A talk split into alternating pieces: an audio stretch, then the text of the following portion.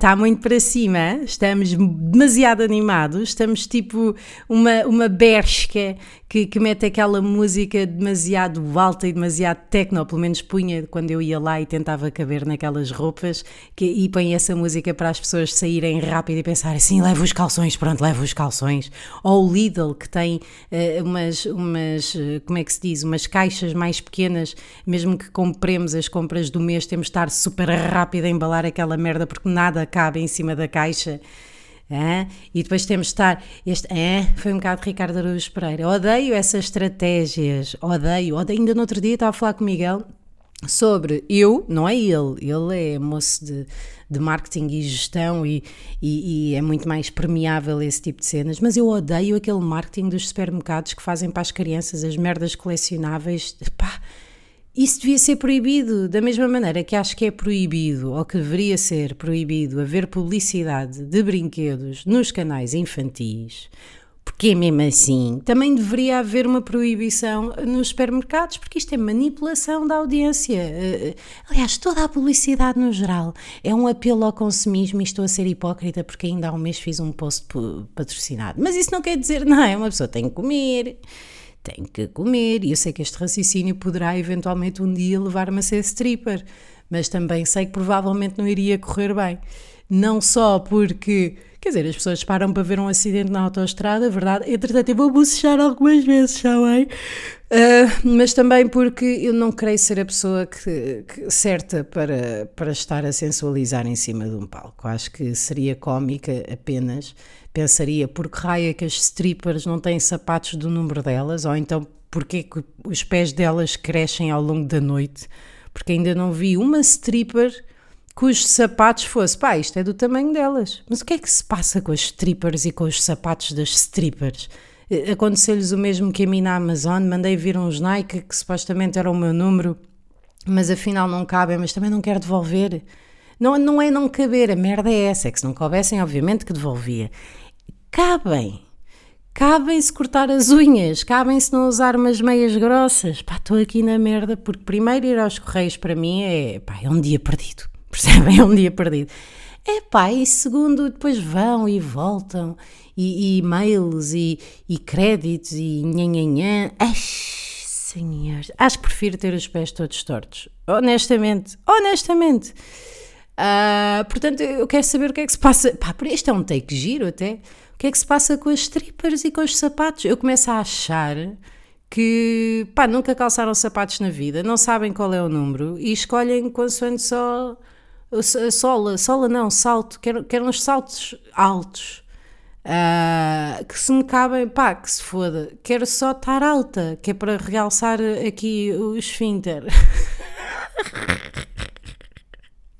Está parva, a minha de hoje está parva. Uh, não vos quero falar de resoluções de ano novo. Eu gosto de ser contra a natura, gosto de ir contra. Pá, não gosto de fazer o que os outros fazem, estão a perceber? Diz ela que tem um podcast com 88% da população portuguesa. Sim, eu sei, esta não é a vossa voz, mas às vezes parece que sim, na minha cabeça. Uh, sim, mas não me apetece, não me apetece, não gosto. Da mesma maneira que não vou ver séries quando está tudo louco com essa merda. E irrita-me quando isso acontece, quando está no top da Netflix. Eu ah, até me apetece ver, que merda.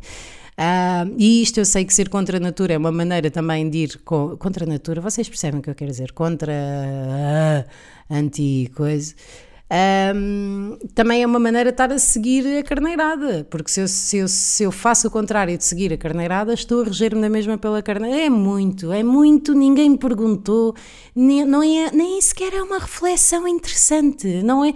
Isto não vai, não é? Uma pessoa pensa, pá, o que é que a Joana pensa sobre. Primeiro ninguém pensa essa merda, e depois, carneirada, o que é que ela está a falar? Já falou de strippers, até já disse ali uma palavra cara para o olho do rabo. Reparem que rabo, não disse cu, porque acho que há limites aqui na brejeirice.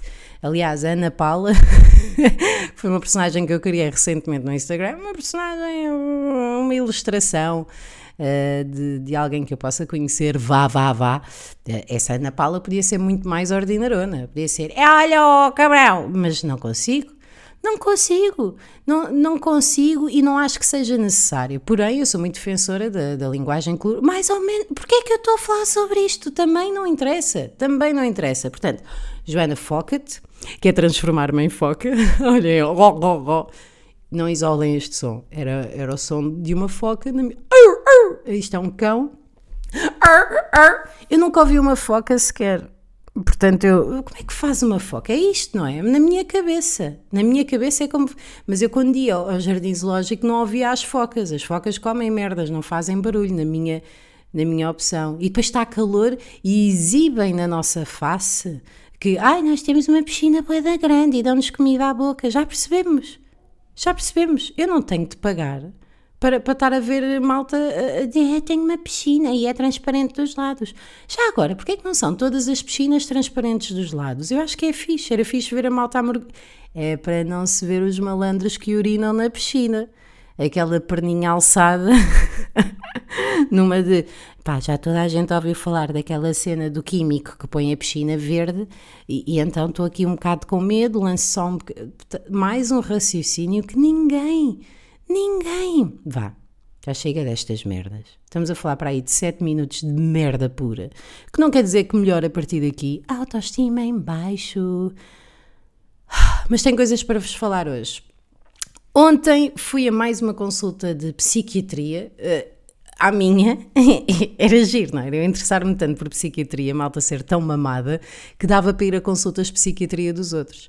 Daquilo que eu percebi com a Tânia Graça, psicóloga e sexóloga, com quem tive uma conversa no Maluco Beleza, isso existe durante o estágio dos psicólogos, que é eh, basicamente assistir a outras consultas, é que as pessoas têm conhecimento disso, não é? Dizendo, ah, anda lá ver esta mamadona, vamos lá ver como é que é, Patrícia Mamadona, vamos lá ver como é que é, que é para aprenderes como é. Não, não, as pessoas sabem, olha, vai estar aqui malta atrás de um vidro e, a, e a pessoa a dizer, está bem, como eu disse no meu parto. Aliás, eu não disse, as pessoas apareceram no momento em que eu estava a ser cozida. Eu não, eu não, ninguém me disse, olha, pode, por acaso se calhar até disseram, podem entrar aqui cinco, cinco manos para ver como é, que, como é que fica isso no que toca à vulva.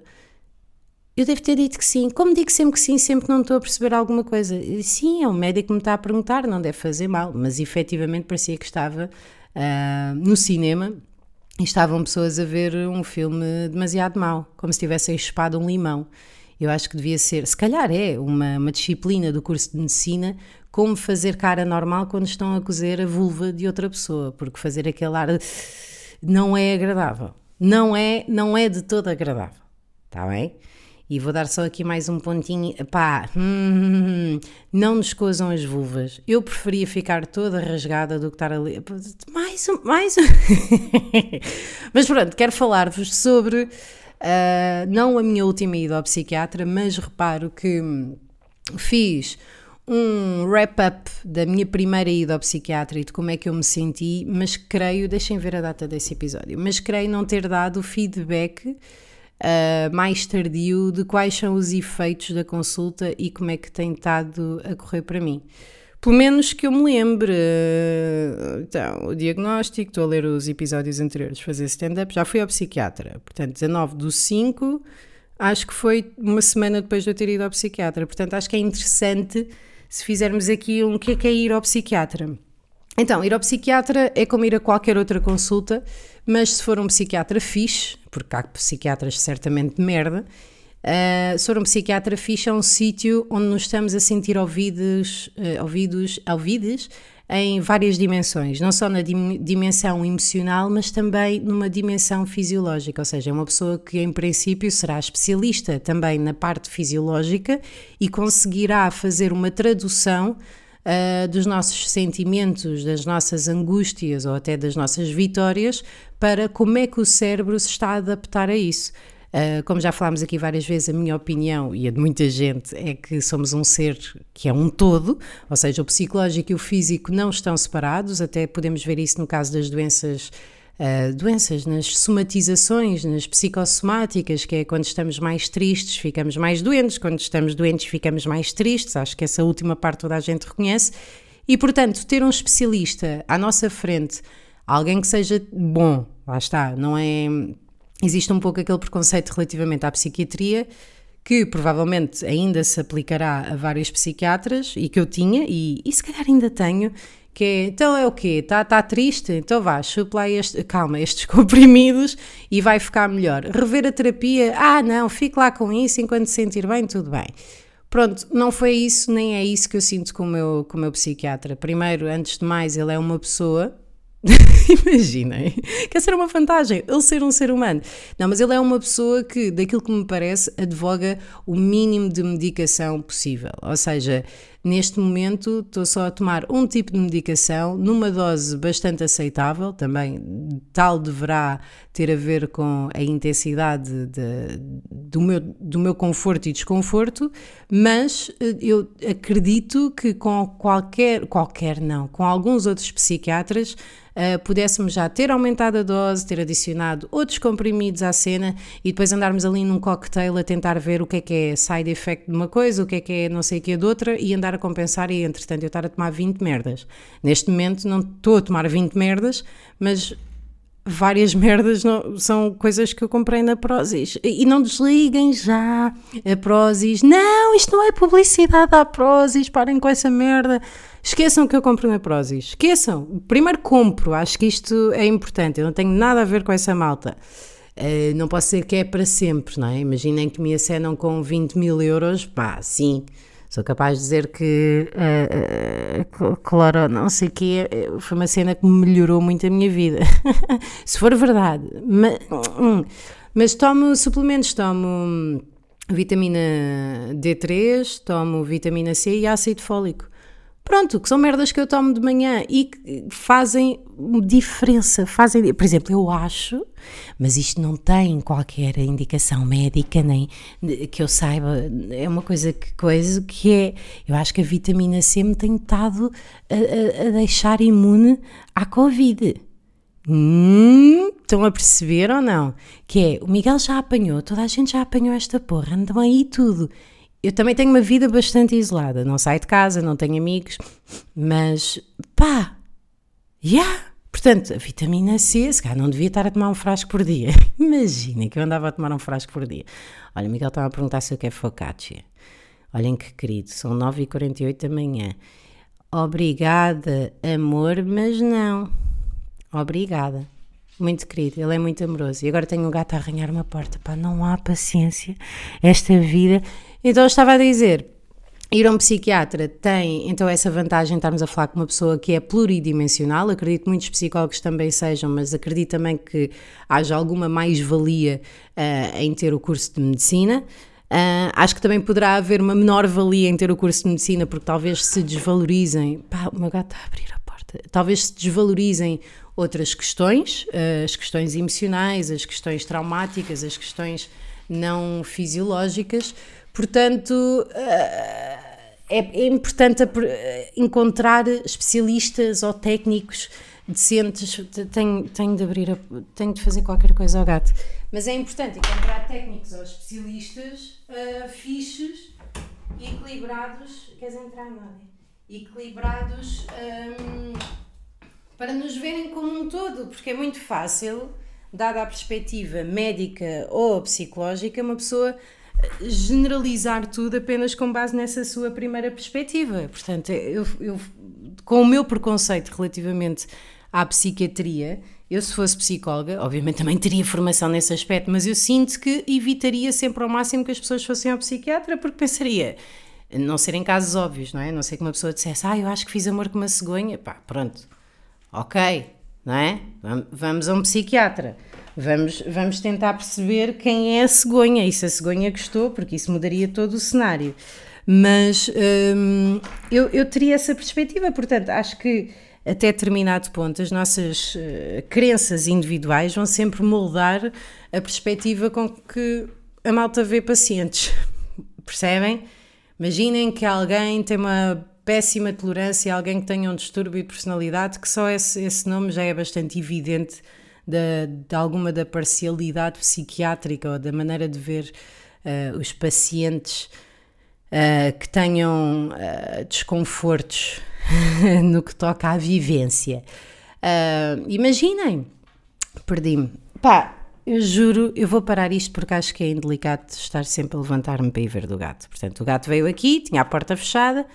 Bem, não vou parar que já interrompi, espera lá. Nódia, queres vazar? Vaza. Vaza. Pronto, abri a porta. Estás contente? Pronto, agora vai o teu Dormi pouco, daí estar menos. Uh, mas pronto, imagine, uma pessoa com um transtorno de personalidade poderá ter aquilo que se chama de venting, poderá ser uma pessoa que, de acordo com a sua infelicidade ou com, com o estado maníaco em que esteja, hipomaníaco, quer que seja, pode ter uma atitude mais passivo-agressiva ou agressiva. Uh, e isso, somos todos humanos, não é? É normal que, em alguns especialistas, técnicos, o que quer que seja, despolete um comportamento de não aceitação ou de, até de defensividade, que não consiga ter empatia uh, pelo paciente, porque o paciente parece ser um merdas. Portanto, é normal que isso aconteça. Portanto, encontrar um bom especialista, um bom médico, um bom psiquiatra, um bom psicólogo, quer que seja, é importantíssimo. E uma das coisas que eu vi uma vez no Instagram, eu sei que perco toda a credibilidade quando, quando divulgo as minhas fontes e, e se baseiam no Instagram, visto que lá também estará uh, bondage a falar da sua questão de, de anti-vacinação e essas merdas. Ha! Uh, que fritou, fritou. O senhor fritou, não faz mal, todos fritamos, mas eh, fritou bastante. Um, mas lá dizia perguntas que se deve fazer a um psicólogo, a um psiquiatra quando se vai à consulta para perceber se estão alinhados. E, portanto, da mesma maneira que devemos pensar um bocadinho antes das coisas, eu nunca fiz isso, não, não pensei assim tanto antes de engravidar, não pensei, e agora cá estamos. Mas pensar, ok, que tipo de pessoa é que eu quero? Qual é a perspectiva que eu, que eu quero? Quero, ter, quero estar em consonância com esta pessoa?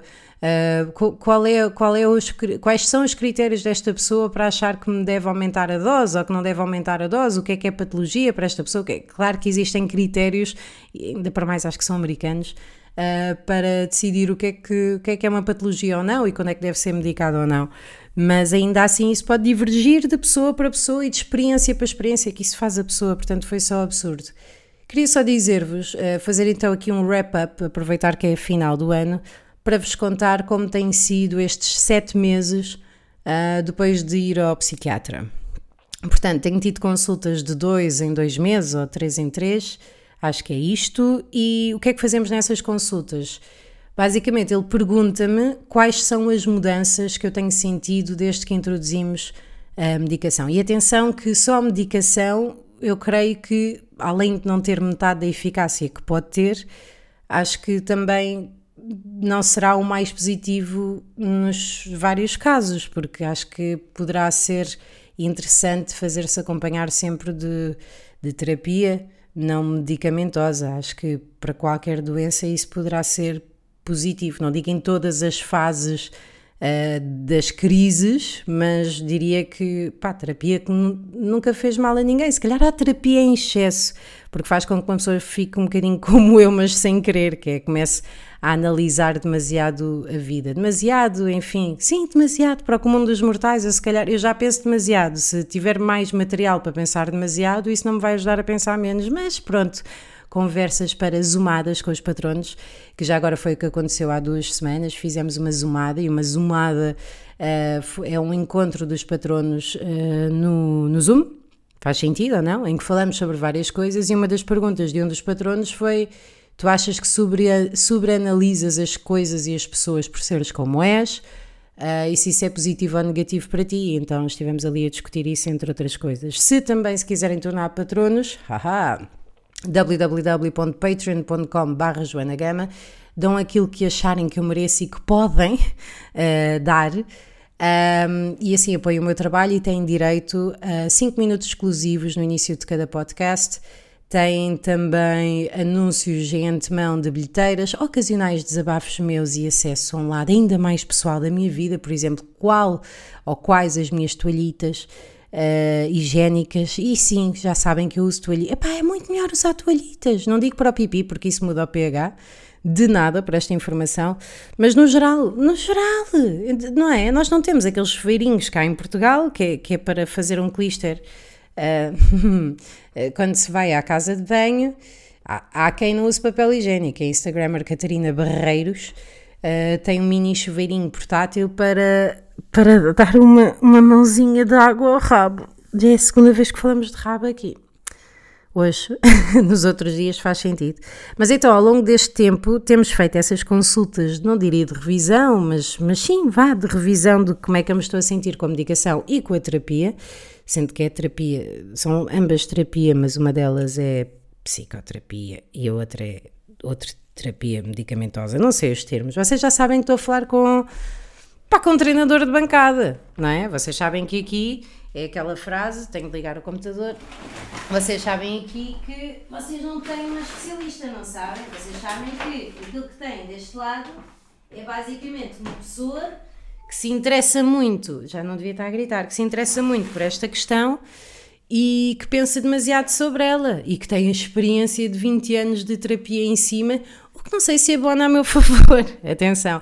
E só para dar esse contexto, uh, comecei a ir à psicóloga para aí aos meus 15 anos, depois houve um interregno de vários anos, diria até de 5 ou assim. Fui sempre voluntariamente, nunca ninguém me disse, bem, esta miúda tem de ir fazer terapia. Não, fui sempre eu que disse, pá, sim, quero, quero, quero, quero, acho que preciso, sim, sim. Um, e depois de tantos anos de terapia e de, de, por causa do meu desconforto também me interessar muito por este tema, uh, sucumbi uh, e tentei dar uma hipótese à desconstrução do meu preconceito relativamente à psiquiatria e fui em março pela primeira vez. Consultas de rotina, avaliação do comportamento, isto, como já vos expliquei no episódio Uh, fui já fui ao psiquiatra à consulta calma, é esse o nome do título, que eu sou muito é pá, eu sou muito engraçada nos títulos, já repararam? Eu sou. Vá, sou um prato. Também é o título de outro episódio. E então aí falo-vos da primeira consulta. Depois, se quiserem ouvir, ouçam. Se não quiserem, é pá, pronto. Um, e então, nas consultas de reavaliação, o que se faz é como é que te tens sentido. E no meu caso, como sou bastante vigilante relativamente às alterações e porque as alterações têm sido muito significativas, eu consigo enumerar as várias diferenças positivas que tenho tido desde que fui lá à, à consulta. E consigo também dizer aquelas em que não senti qualquer tipo de alteração. Ah, e, portanto, isso contribui para o médico conseguir fazer um diagnóstico mais acertado, e isto em conjunto com aquilo que ele está a observar na consulta. Eu reparo no meu médico que de vez em quando olha para as minhas mãos, vê se eu estou a tremer das pernas, se eu estou. Sim, porque é uma cena que eu faço quando estou nervosa, é muito típico só da minha pessoa. Uh, ver se eu estou com choro fácil, provavelmente ver também a minha aparência, se estou mais cuidada, descuidada, se estou vaidosa, se estou com ar acabado, porque essas merdas vêm-se. Foi uma coisa que me disseram uma vez Agora que estás a passar para o lado bom da vida, ha, mas porque eu realmente estava no lado mau da vida, na dark side of the force, no dark side of the force, uh, tu vais começar a olhar para as outras pessoas e perceber como é que elas estão. E era uma coisa que eu não me apercebia. Eu olhava para as pessoas e eram pessoas. Agora consigo ver pela, pela pele, não é se têm borbulhas ou não, mas pela cor da pele, pelas olheiras, pela postura dos ombros, pela, pela roupa. Não pela roupa, qualidade da roupa, mas pela maneira como usam a roupa para se expressar ou não. Isso já, já dá para perceber um bocadinho como é que, como é que está a pessoa e acho que o, o, psiquiatra, o meu psiquiatra pelo menos, estará atento também essas informações todas e é muito enervante quando ele desvia os olhos de mim, principalmente usando máscara, é a única informação que eu tenho da parte dele que eu consiga perceber, é muito enervante, mas pá, penso, bom trabalho. Realmente é preciso olhar para tudo e portanto vamos a isso. E então, as alterações que eu tenho sentido relativamente uh, às idas ao psiquiatra nos últimos tempos e à introdução da medicação, que atenção, nem todos precisamos de medicação, nem todos sentimos essa necessidade, a medicação é diferente pessoa para pessoa, portanto, eu já uma vez falei sobre isto e recebi algumas mensagens a dizer o que é que estás a tomar que também quero tomar, e não tem só a ver com tomar, Uh, a Terra, sim, tem a ver também com, com a maneira como encaramos uh, essa medicação e o trabalho que fazemos em cima disso. Acho que a medicação, pelo menos no meu caso e para o meu diagnóstico, tem a ver mais com dar-me uh, algum equilíbrio emocional para conseguir aproveitar, capitalizar uh, o, meu, o meu terreno, o meu terreno mental, o meu terroir mental. Terroir, terroir, acho que é terroir um, e portanto é isso que tem acontecido. Aquilo que eu tenho sentido é que tudo mudou na minha vida e que aquilo que tornava a minha vida mais complicada, que era, por exemplo, as relações sociais, relações profissionais, uh, a ativação mais rápida do trauma no corpo, a qualquer situação, estar ansiosa, comportamentos obsessivoides com horas. Por exemplo, a Irene tem que se deitar às 8, porque se não deitar às 8 o mundo acaba e por isso não consegui fazer planos uh, que incluíssem pá, possivelmente essa hora mudar um pouco, ter receio de o fazer, estar sempre a antecipar um cenário catastrófico, dizendo, pá, se eu for, se eu for passar a ponte e depois tiver um trânsito caraças, perdi 40 minutos nisso, depois se calhar não consegui buscar a Irene à escola a tempo, ou se calhar depois não consigo ter tempo para gravar, ou, ou se calhar, ou, ah, e estar sempre assim, comecei a conseguir ter um, uma almofada, um espaço de de, de ar maior para conseguir, nas situações complexas, como por exemplo, no meio de discussões, ou como falei no, no episódio anterior, uh, Tudo Faz Dói Dói, que merda de nomes, mas pronto, são fixe. Uh, yeah, gostaram desta, desta, ah, são merda, ah, são fixe, bem-vindos à minha cabeça. Um, essa almofada permite-me, durante as situações, conseguir ter aquilo que em teatro se chama o ator crítico. Em teatro diz-se, ou pelo menos dizia-se quando fiz um cursozinho, uh, na Inimptos, by the way, recomendo. Digo cursozinho porque também baseia meio porque me ofereceram trabalho na SIC. Radical, tenho de dizer radical, senão parece que de repente estive a apresentar uh, as manhãs da Cristina. Um, e então, nesse teatro, nesse curso de teatro ensinar, mas que é Stanislavski, não tenho a certeza, que quando. Foi só para mandar assim o um nome Repararam? Stanislavski, não tenho a certeza. Agora digo porra para equilibrar. Palavra fixe, não é? A. Um, disseram que temos de ter o ator inconsciente, digamos assim, o ator que vai para palco e que é emotivo e que transporta as suas emoções ou que as invoca, Há outros métodos, claro, há sempre o método de, de, de fingir as emoções em vez de ter de, de ir buscá-las, o que é legítimo de qualquer maneira, mas depois tem que haver um ator crítico, tem de haver ali uma percentagem ínfima de conseguirmos observar em que plano estamos e o que é que estamos a fazer de forma consciente, ou seja, estou a ir demais, estou a dar demais, estou a falar demasiado baixo a emoção está certa, estou a conseguir ligar-me com, com, os meus colegas em palco, estou a sentir o texto, não estou a sentir o texto, e eu estou a conseguir fazer cada vez mais uh, isso uh, nas, nas, nos momentos de crise. No outro dia até aconteceu uma coisa bastante engraçada, que é durante uma discussão, que não, não é uma discussão, já não tenho discussões, discussões à peixeira, uh, para aí desde que saí de casa dos meus pais. Mas, uh, pronto, no meio de uma discussão, eu consegui dizer algo que para mim o ano passado seria impensável, que é, olha pessoa, neste momento a conversa que estamos a ter e os sinais físicos que me estás a dar estão a ativar aqui um gatilho em mim que me fazem sentir desrespeitada e abandonada e, e, e me retiram todo o prazer de falar contigo e sinto que estou a ser muito magoada, portanto vou parar esta conversa. Pá, obviamente que está toda a gente aí a revirar os olhos e ah, que gaja chata, que passiva-agressiva. Pá, não, o resultado foi incrível. Essa pessoa deu-me um abraço, uh, acho que valorizou a minha vulnerabilidade e, e, a minha honestidade e franqueza.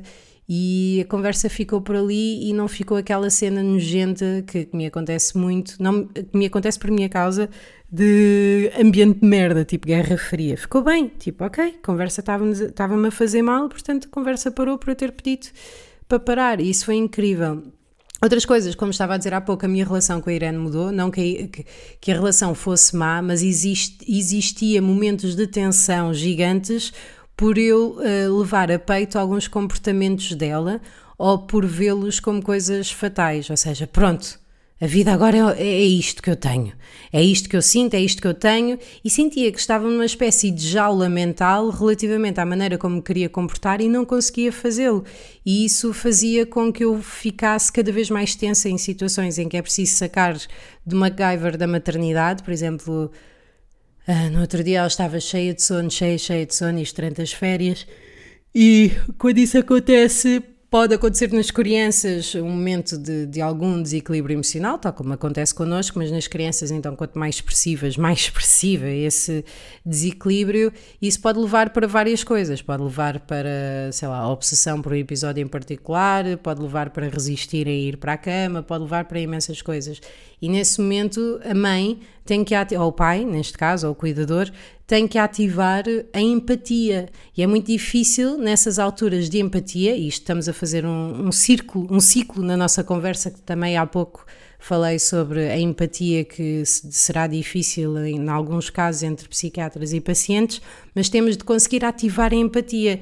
E ninguém, acho eu, consegue ativar a empatia se estiver num flight, fight or faint um, moment.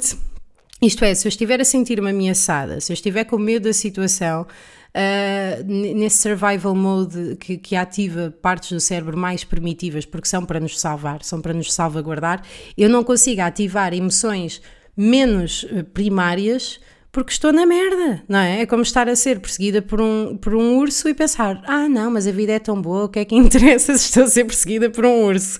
Pronto, não dá para ter isso e, e, e a relação sofre com isso.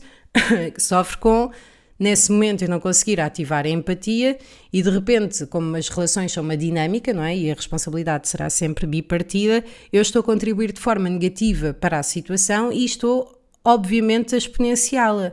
Estou a, aumentar a gravidade da situação por estar a, a, não estar a conseguir apagar o lume. Estou a tirar achas, achas para a fogueira em vez de, de apagar o lume, ou pelo menos de, de o amansar. E às vezes é só um abraço, às vezes é só oferecer cola, às vezes é só dar um olhar, compreensão, dizer que estamos a ouvir, mas isso é tão complicado.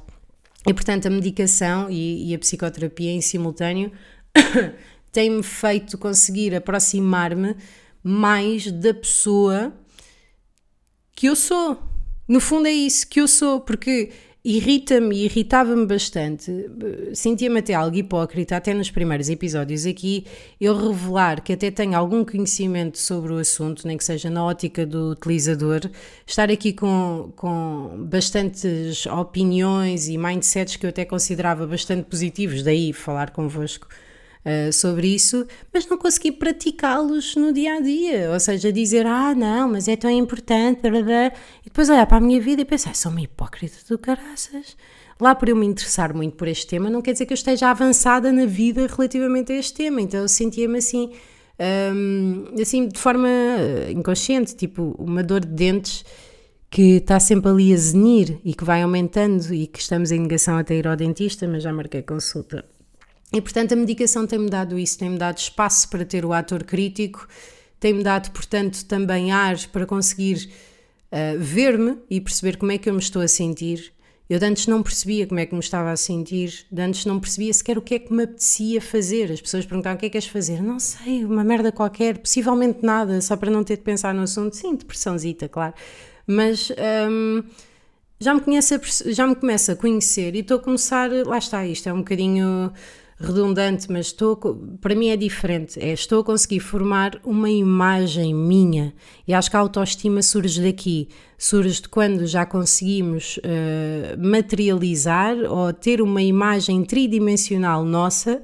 Uh, da mesma maneira que fazemos com os nossos amigos ou com quem quer que seja, ou seja, eu consigo de certa forma prever o comportamento desta pessoa, compreender o comportamento desta pessoa e sei lê-la. E quando isso acontece connosco, deve ser aqui que surge um. Ah, até gosto de mim. Porque para saber se, se gostamos ou não de uma coisa, temos que a provar, ou temos que a conhecer, temos que ter vivido alguma coisa com essa pessoa ou com essa coisa. E, e é isso que está a acontecer comigo. Portanto, muitas vezes na minha vida utilizei a expressão autoestima não se come às colheres, mas agora estou a perceber o que é isto da autoestima. A autoestima é encontrarmos o nosso espelho e estarmos preparados para ver o lado positivo. O negativo também, mas a questão é que é tudo positivo, até o negativo. E eu sei que parece que estou drunfada e numa perspectiva, foi assim que começou o episódio, a dizer que estou medicada, mas é, esta medicação não nos faz perder a nossa personalidade. Esta, não sei, nestas doses, não quero estar aqui a, não é? Não quero estar aqui, bora malta, bora, bora todos, não é isso que eu estou a dizer. Estou a dizer que eu não sinto que tenha perdido o meu core, a minha personalidade, eu não sinto que tenha piorado em nada a minha vida. Esta, esta medicação em específico também não tem efeitos secundários, tem inicialmente uma um, se houver uma reação negativa, posso morrer de coceira. Uh, mas isso é a vida e foi um risco que eu quis, que eu quis uh, cometer. Uh, cometer, não, quis isso.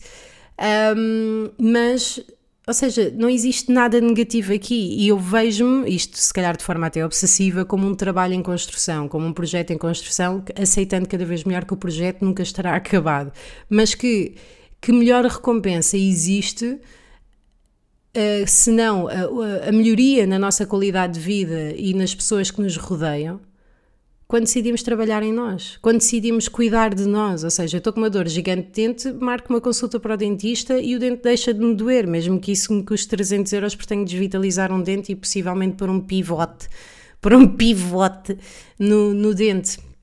Eu queria, queria deixar isto, e já que muita malta estará com a cena da, da resolução de ano novo, uh, relativamente à a quem esteja num limbo entre não quero ir ao psiquiatra porque não tenho problemas desse género e isso é para os malucos, ou a partir do momento em que eu entro num psiquiatra a minha vida vai piorar porque a malta engorda, a malta depois fica dronfada, vai dormir, ou depois faço, começo a fazer parte de um conjunto de pessoas que, que criado pela, pela imagética Uh, cin cinemática. Os malucos são uma cena, não é? E associamos muito àquela esquizofrenia, acho eu, aguda da, da malta que está na rua a gritar com pássaros e não sei o quê. Uh, eu queria, gostava de partilhar convosco esta minha felicidade em, em sentir que a minha vida mudou bastante. E se eu soubesse que era este o resultado, eu não esperaria até aos 35 anos para chegar aqui. Eu adorava que muitos de vocês não esperassem até aos 35 anos, apesar de saber que a maior parte das pessoas que ouvem o meu podcast está entre os 30 e os 45, mas adorava que mais gente chegasse lá mais cedo. Porque isto não é um bicho de sete cabeças, há bons profissionais, sigam os vossos instintos, não, não se obriguem a ficar com um psiquiatra ou um psicólogo numa de agora tem que ser ou não vou. Não, não estão a pagar bué de dinheiro por isso. Em princípio, também há maneiras de não pagarem, investiguem sobre isso. Saúde 24, por exemplo, tecla 4 depois. Mas é um serviço, portanto, vocês, da mesma maneira que não gostam de um café e deixam de lá ir, também podem ter um psicólogo e deixar de lá ir. A esse psicólogo, não é tipo desistir da terapia só porque tiveram uma má experiência. Mas Quero tanto, mas tanto que. que não esperem tanto tempo. Porque se eu soubesse, malta, se eu soubesse. Quando é que eu teria ido ao psiquiatra se eu soubesse? Aos 15. Aos 15. Quando foi uma das piores fases da minha vida.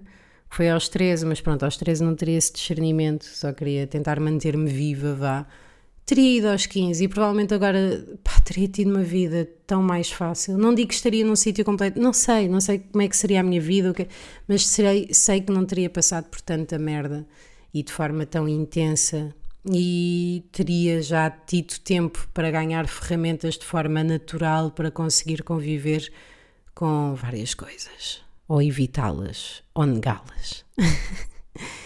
Entretanto, uh, muito obrigada. Não, é, não desliguem já, mas obrigada por termos esgotado três datas do Psicoterapia ao vivo no Maxim Comedy Club.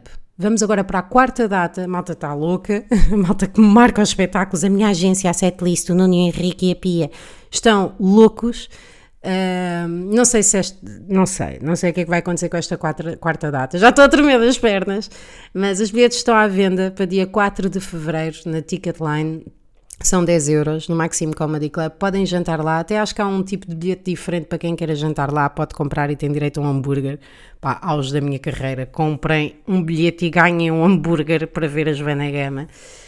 Uh, se quiserem, então comprem uh, psicoterapia na Ticketline, ou então eu estarei a vomitar isso dia sim, dia não, nos meus stories, só para diminuir a minha ansiedade. Quantos bilhetes é que há? Quantos bilhetes é que há?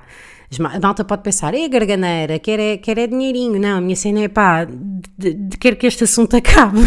não quero dormir mais a pensar nisto, não quero acordar mais a pensar nisto. Um, pá, estamos a falar de mais de 200 pessoas, estamos a falar de 70 mais 70 mais 70 mais 70 tá? Não sei quanto é que isso é, para aí 210, 220, não sei. E agora seriam mais 70. Portanto, isto deve estar, a teta do, do psicoterapia ao vivo deve estar a, deve estar a acabar. Vamos mogi-la até acabar. Gostava que não acabasse já, nesta data. Gostava de continuar mais um bocadinho, ainda que sinta cada vez mais que se calhar não tenho assim tanta coisa para dizer neste podcast. Sinto um bocado síndrome de impostor comigo própria. Um, mas pronto, quarta data, dia 4 de fevereiro, do Maxime Comedy Club, bilhete à venda na Ticketline. Obrigada a quem for, desobrigada a quem não for. Uh, se quiserem apoiar o meu trabalho, patreon.com.br Joana Gama. Eu sou a Joana Gama, faz, faz sentido para vocês. Um, e um beijinho grande para quem for importante esta mudança de ano e que tenha feito uma espécie de, de revisão ao ano que passou, que foda-se, foda-se, uh, e que queira melhorar-se e melhorar a sua vida para o ano. Boa, fixe. Espero que corra, não tudo bem, mas espero que, que corra. e, e até já. Até já. Beijinhos.